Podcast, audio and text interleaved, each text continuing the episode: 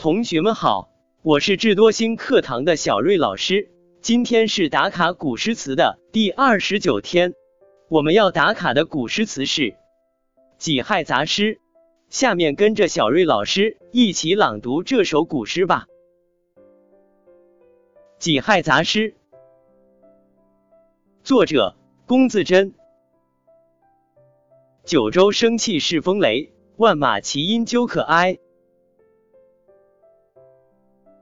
我劝天公重抖擞，不拘一格降人才。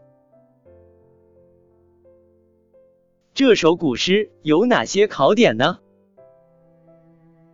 一、本首诗的作者是龚自珍，字色人，号定安，清代诗人，汉族，人和人。